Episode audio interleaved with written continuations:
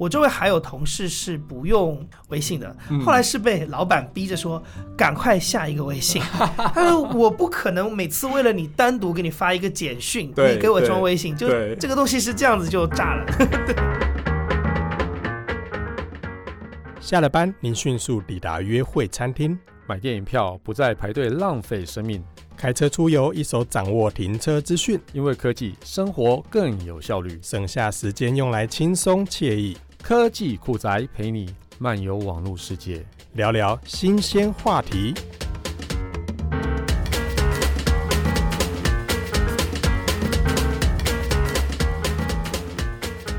大家好，我是科技酷宅的 Kissplay 很高兴我们今天邀请到一个特别来宾啊，他是来自上海的杨一啊。我跟杨一是在二零一八年的七月在旧金山采访的时候认识啊，当时我就觉得对他印象很深刻，就是说这个家伙英文真的很好耶。然后接下来的时候我们在采访的时候，他又坐在我旁边，后来再我们就加了 Facebook 之后呢，就开始有认识啊。那杨一。我们跟大家自我介绍一下吧。好，各位科技酷宅的朋友，大家好，Kissplay 你好，好久不见了。对，然后。是，然后呃，我叫杨一，然后我现在是在中国大陆，也是在做播客。嗯，然后呢，我呃有两档在主持的节目，一档叫忽左忽右，一档叫去现场。然后呢，我从一九年的七月开始呢，就全职来参与一家播客公司的创业。哦，对，这家播客公司叫 JustPod，所以大家现在如果去搜 JustPod，就可以看到我们所有做的节目。J U S T P O D。对，J U S T P O D。对，虽然 Kisplay 当时在那个美国的时候呢，就是他在记者会的时候坐我旁边，然后呢，就是一个非常酷打扮的一个中国人的脸，然后就是我很难不看他，然后也很难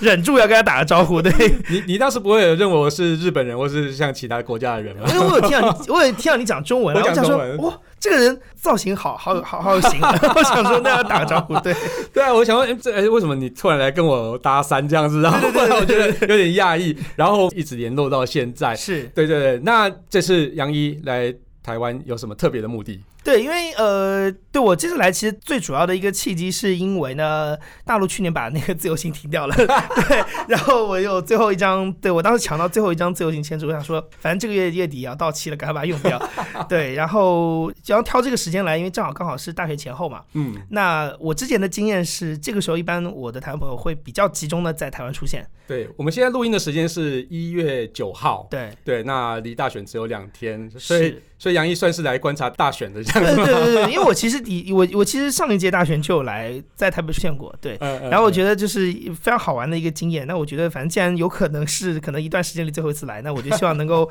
多见一些我的朋友，对啊，对啊，挑这个时间过来。我们也真的好久没有见面。对啊，对啊。好了，我们那就回到今天要聊的主题哦。我们今天聊的主题是台湾跟大陆，我们的社群媒体差很多吗？那其实网络的通讯跟社群媒体已经流行了非常好一阵子了。当然，台湾最流行的主流媒体像是 Facebook 啊、Instagram 啊，啊或是 Line 啊，啊另外说像是 Google 或是 YouTube 这些东西，中国目前都是已经算消失了嘛，对不对？被屏蔽掉了，就是隔在长城外面这样子，对对对对对。那中国到底用什么呢？啊，现在中国的情况，基本上你刚才提到的所有的这些应用，都有一个对应的中国版啊，都有都有一个中国版。对，然后像嗯，你说 Facebook，其实我觉得 Facebook 呢，它以前其实在大陆有最早期的时候是有一些呃直接仿效的产品，嗯，比如说那时候的人人网、开心网。哦，人人网、人人网最早是学生用，就是主要是大学生群体用，然后开心网是职场人士用。但是呢，这些公司其实很快的就转型，或它其实走下坡路了。那有的就关掉，有的就。就转型做别的去了，所以呢，就是现在其实，在大陆，我觉得没有一个完全跟 Facebook 一比一对标的产品，嗯、但有一些比较类似的，比如说像我微信的朋友圈。啊，朋友圈就是，对对，对，朋友圈比较像那个 Facebook 的那个，就是你进到首页可以看到好友最近的一些动态的那个东西，啊、然后你可以在底下留言点赞，所以它的朋友圈的功能比较接近于呃 Facebook 目前主要的这个现实动态这个功能，没错。对，然后呢，呃，微信其实本来主要的功能其实是一个跟 Line。对标的通讯的软体嘛，没错，对对，因为他我我忘记先后，但是我觉得他那个，因为那个时候呃微信刚出来的时候应该还没有 Line，对，所以他那个时候比较早出来，对，对，他应该学的是 WhatsApp 啊，就是一个原来的手机简讯以外的一个对对对对用流量的发消息的这么个东西。其实现在我们台湾的 LINE 也是有点微信化，没错没错，对，然后它是也开始建立了蛮多社群互动的功能，譬如说像是一个公众号啊，没错。那台湾这边是官方账号，嗯，那另外一些像是呃现实动态啊，或者说你现在目前的状态啊，你都可以发文。所以我觉得，嗯，像支付也是 LINE Pay，那也是说大家互相模仿来模仿去，仿下来仿下去，因为其实都是好的功能，对于消费者来讲是是非常实用的一些功能。而且而且我觉得 LINE 好像现在还在台湾还又往前走了一步，是它的那个信息的那块，它还有做自己的就是新闻频道什么的。对对对对，它有点像要做一个门户的感觉。对，LINE Today，对对对，然后它就是算是收集 RSS，然后到它的网站去这样子。对对对，就这个，因为腾讯其实没有做这个部分，就是腾讯的公，它它本身对于呃公众号里面的就是内容的介入其实不是很多，它基本上就是说我给你提供一个平台，你自己来发。然后腾讯里面的一些具体的，比如说。网站上的频道会在他那里开公众号，嗯、但是那个不是微信自己在运营的东西，那那其实还是一个团队在别的团队在运营的事情。懂，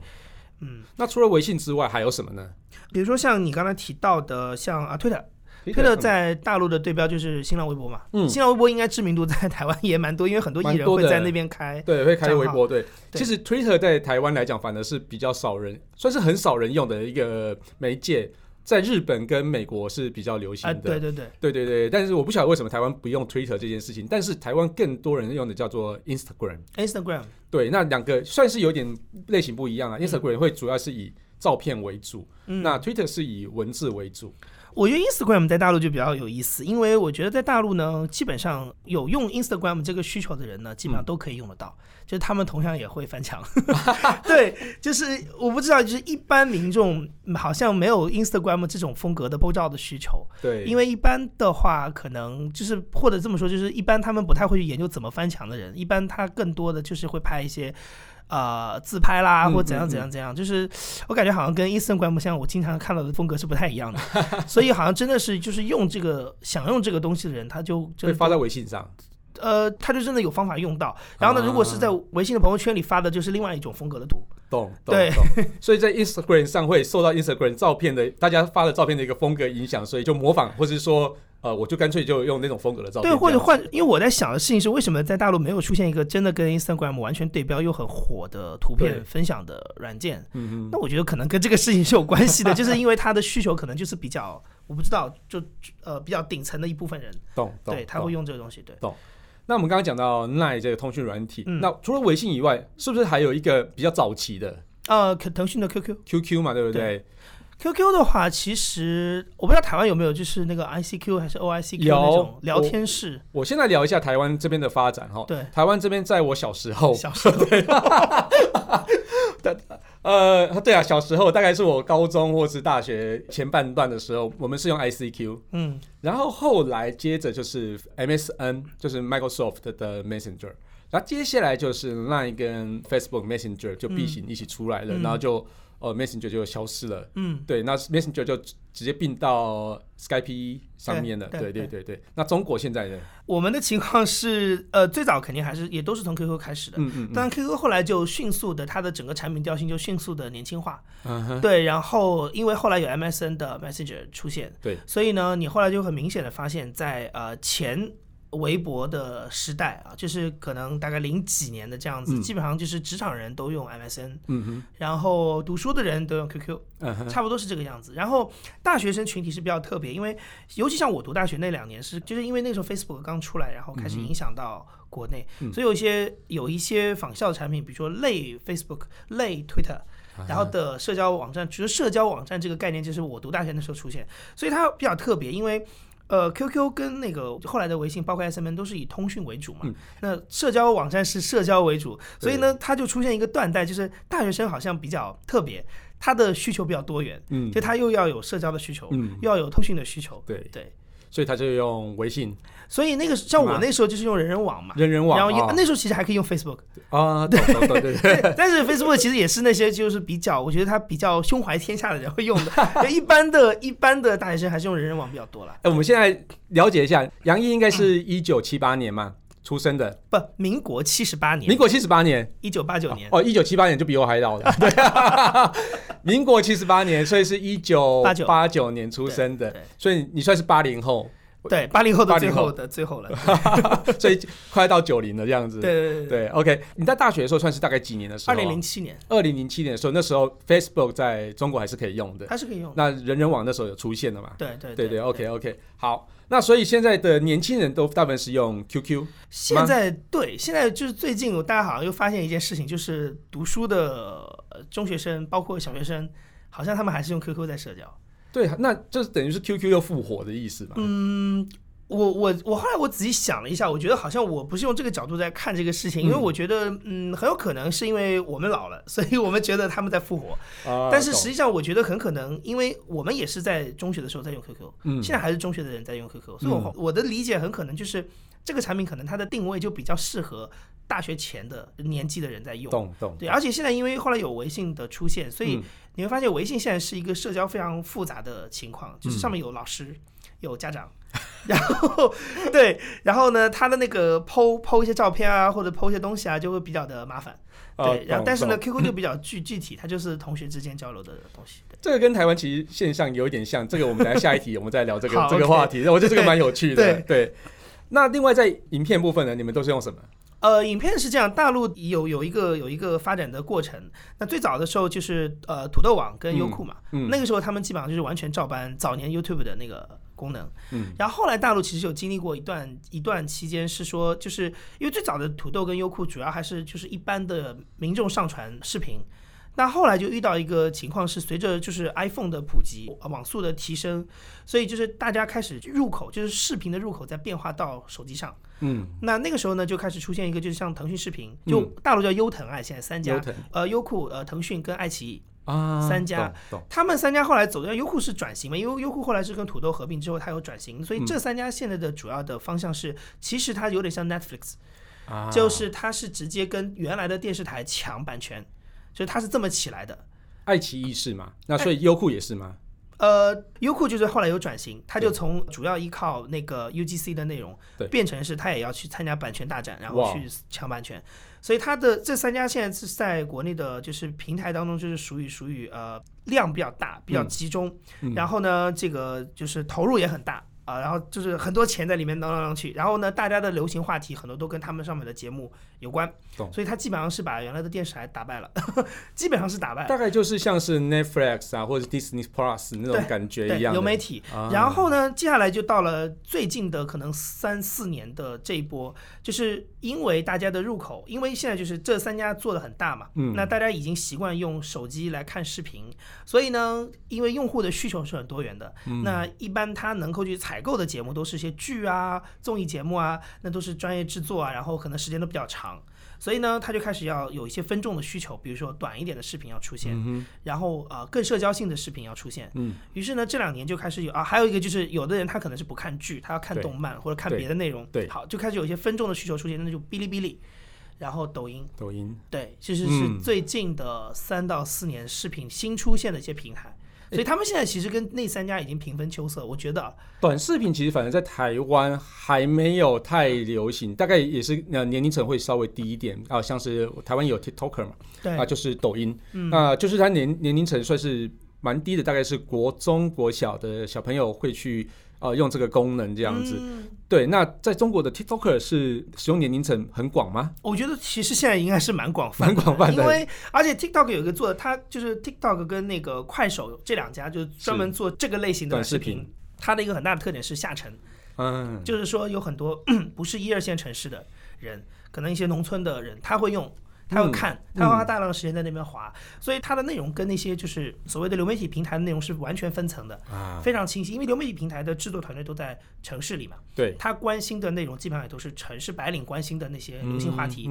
那那些呢，就是非常分众，因为都是一般的民众自己拍自己上传，而且呢，因为它时间很短，所以他几乎也不用什么策划，可能就是我随便说啊，可能就是街上一个人什么掉到河里了，就拍一段，啊、就就是就很好玩。或者是说他可能就呃，我说的不是那种就是严重的掉河里，哦、是那种走走走哇被朋友推到河里，然后就是比较趣味的一个东西，或者出糗出糗出糗的事情，什么一下子摔倒了，就是这种画面，然后大家哗哗配一些那种呃有好笑的那些音效，嗯嗯嗯、它就这么一个画面就可以流行起来。对，所以它跟那种啊、呃、制作的节目完全不同。嗯嗯，对，所以它就会很容易下沉，然后很容易有一般的人就会随手拍拍这样子。但是我最近有开始在接触 TikTok 这件事情，嗯、然后我是台湾这边有邀请我去当一个叫做三 C 的助战达人之类的。啊所以其实我对我来讲，三十秒的节目反而是一个很难制作，不像是随手拍来去弄。对，我觉得这两个的使用目的看起来是有点差别。我觉得其实这样子，就是说台湾有可能的一个原因，是因为 TikTok 现在做的已经蛮大的了。对，那他现在是用一个我我怎么说呢？他用一个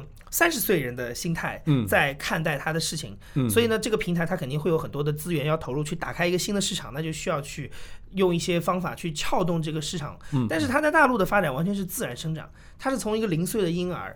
baby 变成了二十岁的一个青年人，哦、所以大家的那个用户是一点一点开始积累。他其实最早期的时候没有做那种什么头部路线，啊、没有让名人来开，他是大家自然发酵，然后聚拢在这个地方。嗯、然后他后来慢慢发现，哎，这个东西大家是接受的，然后他再去考虑说，我要不要去跟一些明星去结合，让我的内容更丰富一点。嗯、所以他跟他现在在拓新市场的逻辑就不太一样。懂懂。所以跟那个以前一开始使用的时候，完全是不同的思考方式在做。对对对，是。好，我们刚刚讲到奈 Facebook 这件事情哦，嗯、台湾的很特别哦，台湾它是也算是区段性、区段性、区段性，不会像是在中国，刚刚杨毅有说明说，初中的朋友是使用 QQ，然后在对，对大学或职场之后开始用微信。对对，那它会有一个一个叫年龄的分野。那台湾其实就是在我一开始 ICQ，嗯哼，然后 ICQ 就不见了，然后就是换成 MSN Messenger，然后 S M MSN Messenger 不见之后，对，然后换呃现在是 Nine 哎 Facebook 跟 Nine。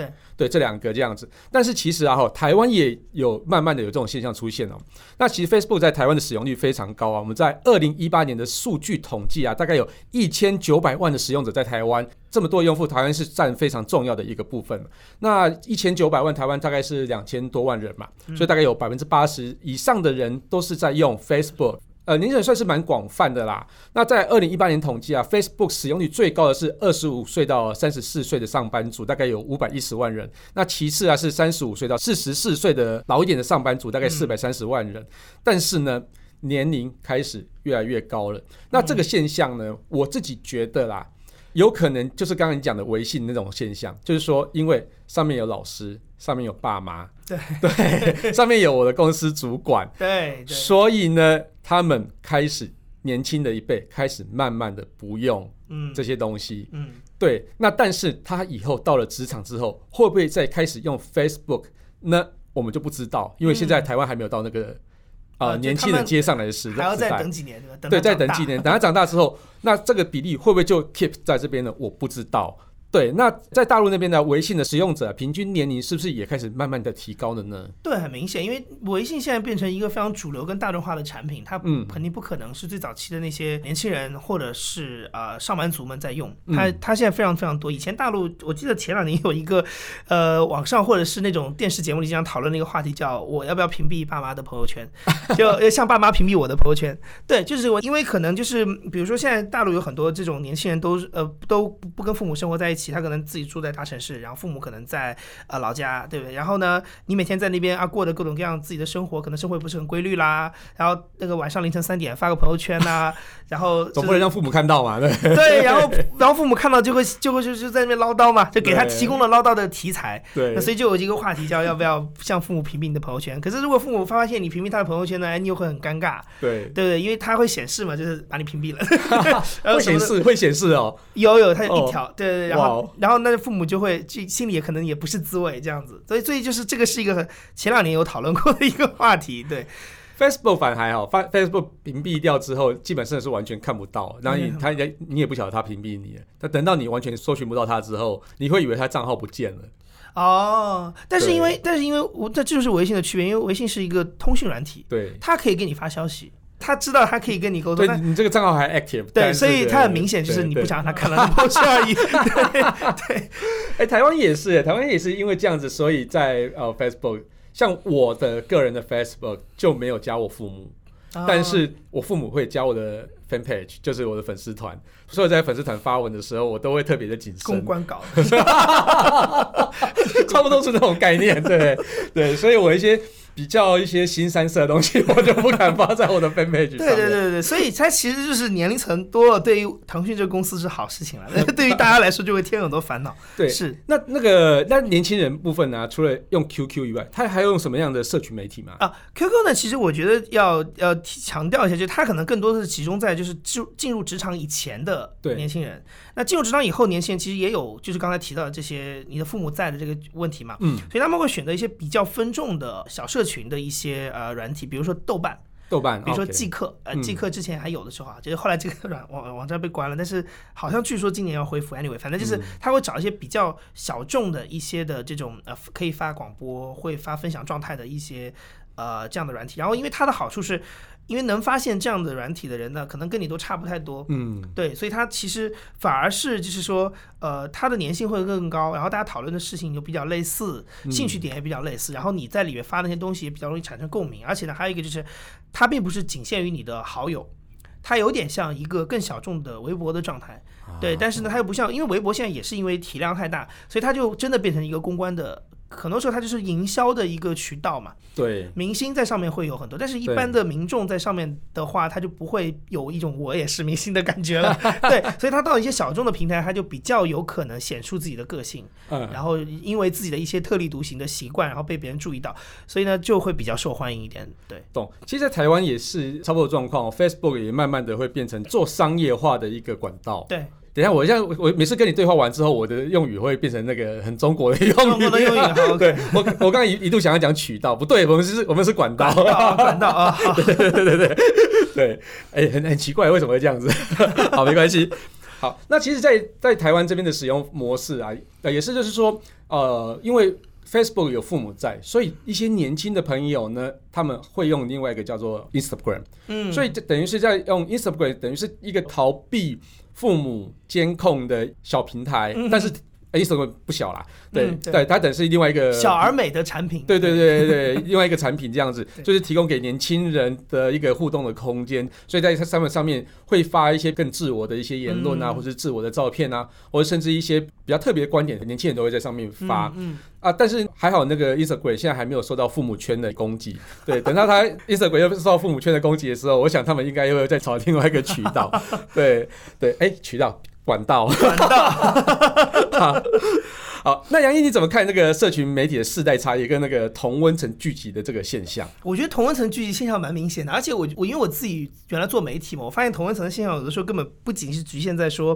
啊、呃、年龄层的这个，或者是说你生活的环境上。我觉得可能说有的时候跟职业都有关系，因为我一直觉得媒体圈的朋友就是有的时候他会很嗨的讨论一些事情，可是你发现只要离稍稍离开这个圈子，你就会发现根本没有人关心你讨论的这些事情。对，但是我原来就记得发现那个大陆的媒体圈有个很有趣的现象，就经常周末的时候，就真的每次发生这个事情都在周末，就周末的时候，然后就突然有一个，比如说啊，有一篇呃长文章。或者是一篇很有话题性的文章，某一家媒体发出来，然后紧接着呢，就开始有另外一些媒体同行写文章去批判这篇文章，就说啊，他的操作哪里哪里不专业啦，或者怎么样哗众取宠啦，好，然后就开始两边对垒，就是整个朋友圈你看到正方跟反方开始吵，开始吵，然后各自站队，然后后来发现一个周末过去。就是你如果下周再去跟一些不是做媒体的人聊，就他完全不知道你们发生了这个事情，甚至他连那篇稿子都没有，对，他连那篇报道都没有看过，他根本就不看这个东西。嗯，对，完全是一个自嗨。所以我我是这么感受到同温层这件事情，就非常非常明显，非常明显啊。对，然后然后你就会发现媒体圈包括知识圈的人，他们的同温层就是他们胸怀天下，关心很多事情，可是一般的民众根本就感知不到。可是呢，他们又觉得因为自己的朋友圈讨论这些话题，感觉好像很有热度的样子，所以他。他会以误以为大家都对这件事情很关心，所以呢，他投射到他的工作上，就会觉得哦，这就是热门话题啊，可其实根本就不是啦。对对，会有这个问题，是在同温层里面的热门话题。这个现象在台湾，你反正你要关心选举嘛，所以我跟你讲，用分享去年我们选举的事情，就是去年年底是台北市就市长选举嘛。那柯文哲就他现在现任台北市长，他其实在网络的声量非常非常的高，大家都会觉得他是非常轻松胜选的。嗯，对，那完全不晓得另外一个国民党叫做丁守中这一位，结果选举一出来之后，他们两个票数超级近，几乎是同票。嗯，的时候才大家才发现，哦，原来。柯文哲只在我们这个同温层里面这么火红而已，对，对。然后这个同温层之外还有这么大的一圈，基本上是他们可能甚至都不太会在社交媒体上表达自己的 一群人。对，就是对。他们可能就是说，在这个社群媒体上面，大家都是在讲柯文哲很好，柯文哲很好，他人很棒这件事情的时候呢，反而是抑制了那些人的发言，就说我上去讲会被攻击，手中很好，是不是会被酸？对对对，会被攻击，然后会不会被认为是异类？对。这件事情就是同文层对台湾非常大影响的案例。因为我觉得其实媒，因为我为什么会很关心媒体同文层这件事情？因为我我认为就是很多其他的同文层，很多时候它其实就是一个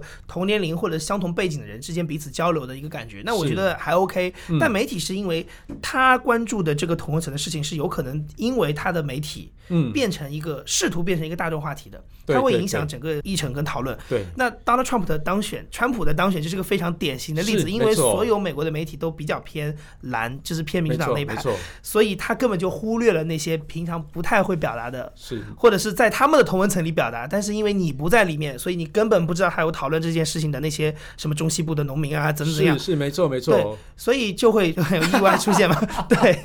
我觉得大陆这个情况是一样的了。嗯，对我这这印象最深刻的是，其实也就是上回我们一起去旧金山那一趟，嗯，然后回程的时候，一个计程车司机在上面大骂川普。对，加州因为是，对对对，然后后来才发现哦，对了，你们加州全部都不是川普的票，对、啊、对、然后他们自己也活在他们自己的世界里面，说他也不晓得为什么川普会当选，嗯，对，所以这个其实同温层的现象在每一个城市、每一个国家都有，都是有都有发生过，对对。其实脸书啊，在台湾红起来，我也觉得蛮特别的，它的契机应该是在二零零八年的开心农场，那有些玩家就是为了因为要玩开心农场这件事情去偷菜嘛。那我们有偷菜这个现象，然后去加其他人好友，甚至加了很多你根本就不认识的人好友，然后为了目的其实去偷菜。但是其实啊，它这开发商啊，其实有两个来源哦，非常厉害，一个是上海的。华东理工大学，华东理工大学是一个很厉害的学校，对不对？呃，对，在上海的一个，对，对对，它是一个八零后的，就是跟你大概同年纪的三个毕业生组成一个叫做五分钟公司，嗯，然后另外一个来自北京的叫做智明新通，这、嗯、这这两家公司来弄的哈、嗯。那有人说啊，说智明新通啊，它是 Kobe 五分钟的创意、啊嗯，正宗的开心农场应该就是五分钟开发的啦。对对，它叫 Happy Farm，就英文版的开心农场。但是台湾的玩家使用的是智明新通推出的开心农民。那无论如何啊，它其实是一个很特别的一个契机，就是说让 Facebook 正式进入台湾的一个开始。那其实我也是因为开心农场开始玩 Facebook，因为我就觉得，哎，奇怪，大家同温层怎么都是在。偷菜，那偷菜这件事到底是怎么回事？嗯，所以我才开始用了 Facebook。那中国这边呢？哈，有没有游戏跟社群结合，或者说游戏带动了一个社群的发展这样的现象？那我先给你讲大陆版本的开心农场啊，大陆版本开心农场当时带火的一个那个网站叫开心网嘛。就是跟台湾的 Facebook 其实是很像的一个东西，就它其他的玩法跟 Facebook 是一样的。对对，然后呢，但是呢，他那个时候就是通过这个软件呃游戏，但他打开的其实是职场人的那个群体。啊，我那个时候是因为台湾叫工读生嘛，大陆叫实习嘛，就是去那个、嗯、我是那时候去媒体实习，我发现哎，为什么我的那些老师们 就是那些就是那些编辑们，他们都在玩这个，每天在偷菜，然后每天在用那个粉红色的那个 那个东西。对，然后后来我也自己去注册，因为我们在大学里是用校内跟就是人人网嘛，嗯，对，然后去用那个东西，然后发现哦，原来是这些这些。工作的人都在玩这个东西，对，所以就是他其实也是通过游戏打开了那个，但是因为后来开心网就没有活得很好，就。就那个那个后来就被微信整个就它的功能整个被微信、微博都肢解掉了，掉了对，对对对对对，所以它那公司现在就没了。但是有这个案例，就是我刚才讲的，就是开心网就是这个案例，对一样的。对，那在微信上面，因为我一直有看到微信那时候一直在推游戏，叫做什么小朋友齐打交啊，然后什么钢琴的键盘那个什么之类的。嗯、那那这个在中国的也是很流行吗？我你说微信吗？微信上面微信上面的游戏，微信上面我觉得微信在中国的游流行，我觉得好。好像跟游戏没有太大的关系。对，因为那个时候我印象当中，其实大家用这个东西还是因为。发消息方便，嗯，然后而且那个时候刚好处在一个阶段是，就是呃叫手机的这个流量，嗯，就是开始慢慢慢慢多起来，然后速度开始慢慢慢慢快起来，然后大家慢慢慢慢开始取代掉那个一条一毛钱的那个短信，那个对对对传简讯的阶段，所以他发现哦有这样一个可以不用花那个钱的方法来聊天，对。对，所以他出现的那个点其实很有意思，就刚好在那个技术上世代交替的阶段，然后很多人就开始转换过来用，然后呢这个东西就是一旦。你周围的人开始用，你就会跟着他用；一旦你的同事开始用，你就会跟着他用，因为你不会掉队，就很怕，生怕掉队，很怕被边缘这样子。对对对对对对对。而且你会发现，他真的有很多人开始在通过那个东西来通知事情啊，或者是交流啊。那你的确也需要，它变成一个刚需。我还印象很深，到好像一三一四年的时候。我周围还有同事是不用微信的，后来是被老板逼着说赶快下一个微信。他说我不可能每次为了你单独给你发一个简讯，你给我装微信，就这个东西是这样子就炸了。对，我觉得台湾的一个现象也蛮特别啊。刚刚我们讲的 Facebook 是因为开心农场起来的嘛，但是台湾的通讯软体也是因为另外一个契机而起来，我们的 Line。嗯，哦，那也是因为贴图而壮大的。嗯嗯，对，这我觉得也是蛮特别的现象啊。就是说，因为其实它原本就是一个传讯息啊、打电话的一个软体而已。那它因为一个贴图，所以而火红。那但是在同一个阶段的时候啊，其实像 MSN，它功能其实也是很强大，大家也都很需要。但是为什么突然被取代掉？就是因为很多人懒得打字，就是因为有一个贴图，就说我 OK，就一个 OK 贴图出去很方便，我根本就不需要打字，只要放一个图出去就好。所以就累积出非常。非常多的一个使用者，那微信跟微博啊，就是 QQ 啊，它为什么是变成最多人使用的一个社群媒体？我觉得我呃，刚才其实微信的那个起家的那个状态，我刚刚有讲嘛，它其实就是因为你整个周围的社交圈都在不得不用，对。然后我觉得微博比较有意思，因为呃，微博很典型，就是我自己是很早期注册微博的，因为那个时候就是还在读书嘛，很多新玩意出来，我都很想去试一试，所以我大概零九年的时候就有注册那个新浪微博。但我后来有注意到一件事情，就是我差不多到二零一一年的时候才开始用这个东西，就是之前两年的时间，我可能总共才发了大概不到三条四条。我那个时候中间甚至有一段时间用那个 Plug，就台湾也用那个 Plug，因为。有很多年轻人会用，嗯，然后我就觉得啊，好像在那边得到的回响比用微博还要更多一点。嗯、那那个时候，因为整个的社交当时的天下就是啊，人人更开心的那个模式，嗯、就是 Facebook 那个模式，就是微博根本就没有打开它的局面，所以几乎没有人跟你互动，你就懒得发了。但一一年那个时候就开始有很多人用，那我自己觉得当时有一个契机是，应该是有很多又开始有明星在用微博，然后那个其实带来了很多呃，就是所谓的关注度。然后你会发现，你周围的人都开始用它的时候呢，一样你就开始要用了。嗯、对，就你有很多人都在用它，而且你因为你那个时候就会在一个个人的同温层里，嗯、就是你的好友圈里会得到很多反馈啊、互动啊，然后你会觉得这是我拉近你跟你朋友之间距离的一个方法，然后我也可以比较及时的能够看到朋友平常在做些什么事情啊。对所以呢，就会变成说啊，那你有很多。话题需求，嗯，在那个地方，嗯、所以呢，微博是这么起来的。嗯、但微博的，我觉得微博它后来有一段时间走下低谷，其实也跟这个有关系，因为大家的这个需求后来在微信朋友圈里被满足，嗯，而且还有一个很大的问题是，微博因为是公开的，然后它最初的设计是没有私密圈这个概念的，所以呢，公开导致就是微博导致了很多人就是因为就是很倒霉，它不是那个因言获罪哦，就是有的时候可能就是举个简单的例子，比如说有的人吃大餐。嗯，然后 po 在那个微博上，然后就发现、嗯、哦，原来那个某某领导过度奢华，然后网民就跳出来了。但是其实他当时发的时候根本就没有意识到，嗯，你就是在一个公开的媒体上，你这件东西是可以被所有的人追查到的。嗯，所以我觉得那那个阶段后来大家就有的人呢，他会学会这件事情，所以他慢慢把微博变成一个表演的舞台。所以现在微博其实很多时候它的功能，就我刚才讲的，它很多明星在用，它就变成一个所谓的饭圈，就是粉丝们聚集然后去追捧明星的一个东西，它就真的变成一个公关的媒体。嗯。那然后有很多一般的民众，真的他觉得我又不是名人，我为什么要不能够尽兴的表达？所以既然你这么麻烦，那我就用一个更私密的，就是微信朋友圈，这里只有我的认识的人可以看到就好，他就开始分野了，也是那种隐私的那种概念。对，所以从我的理解当中，我现在回过头来看，我觉得微博那个时候出现一个比较快速的，就是下滑。是因为就是微博把那部分就其实等于相当于把它蛋糕切了一半走，嗯，但是呢，他现在等于又用他原来留下的那部分的那一半蛋糕去强化它。啊，所以就真的变成一个大家营销，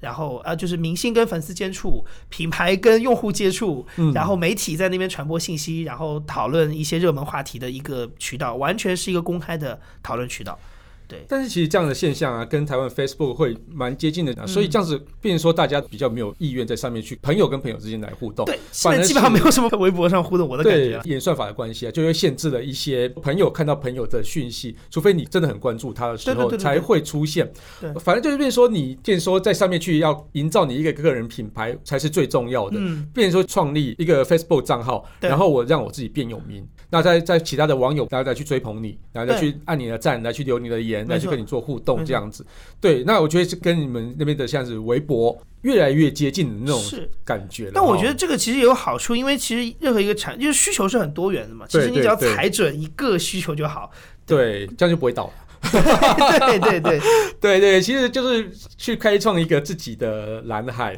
对，不要往红海里面走这样子。没错没错。那台湾这十年来啊，就网络这些行销这些越来越发达了嘛。为了经营粉丝专业，我们有一个叫做小编的工作。嗯，那小编的责任就是要提高出及率啊，提高互动啊，然后来去突破演算法的限制。因为就是 Facebook 要赚钱嘛，所以他就不可能让你的讯息无限制的让更多人知道。在中国也有这样子的工作吗？有，在大陆有这个工作，而且他原来就也叫小编。对对，然后呢，他其实中国的小编叫什么？最早呢，他其实都叫小编。嗯，那最早这个名字的出现，其实是因为呃微信公众号。嗯，我的印象当中是因为微信公众号，因为微信公众号那个时候比较像一个个人的 blog 嘛，就是自己写一写。但后来呢，开始有钱赚了，那开始就有变成团队化的来运作这个事情。那于是呢，就开始有一些专职的每天写文章的人。嗯，那他其实就是跟原来传统媒体里的那个编辑，就拼码字拼稿的编辑很像，所以大家就亲切的称他们小编。啊，对，所以他比较，他一开始的形象就是比较内容像，就是一些写稿跟码字的人。那你刚才提到的这个功能呢，就是现在在大陆有一个新的名词叫运营，运营或者叫呃。社群运营，嗯，又或者是就这这这类的一个人，就是他高级化了，对。然后他，但是呢，他做的跟那个小编的工作的确不太一样，因为小编是具体在写内容文案的，但对写文案的人，但是呢，运营的人呢，其实就是你刚才提到的这些。工作，比如说他要去维护跟粉丝的关系，嗯，他要考虑我的整个账号的一个定位啦，怎么怎么样能够呃呃聚拢原来的粉丝，怎么样能够吸引到新的粉丝，然后他在我们这里来怎么样沉淀啊，怎么样提高他的粘性啊？那这里当中有一部分手段是需要靠那个文章，就是小编写的文章来实现，但有些不是，对，所以就需要有一个运营来通盘的考量这个事情，懂，所以就有这个就有这个角色出现。哦，台湾其实也慢慢有这种角色叫做社群经理这件事情，然后我觉得这个。大概是发展，我觉得应该也是差不多的哈。好，我们今天谢谢杨一来跟我们分享中国跟台湾的社群媒体的一个差别啊，我觉得蛮有趣的啊，因为也让台湾的听众了解一下哦，原来中国那边的一个社群媒体其实跟台湾若干程度上是非常相似的啊，因为台湾有的东西在中国也有，那中国有东西台湾也有，而且两个的发展都越来越相近。好啊，那我们感谢大家收听这期节目，我是科技阿酷 Kiss Play。我是去现场的杨一，如果你有任何科技的疑难杂症，啊不对，这个是你讲，我讲的对。好，如果你有任何科技的疑难杂症，或想听最深入的社会议题，或是啊想要知道大家最近聊什么科技的议题呢，都欢迎你订阅啊我主持的两档节目，其中一个是 Apple Podcast 二零一九年的最佳播客忽左忽右，另一档叫做去现场。当然也要订阅台湾最棒的科技 Podcast 科技酷宅，一起加入科技酷宅与。去现场的异想世界，拜拜拜拜。哎、欸，我觉得你们这个节目很有趣啊，有一个叫忽左忽右，有一个叫什么？科技酷宅由艾格媒体制作播出。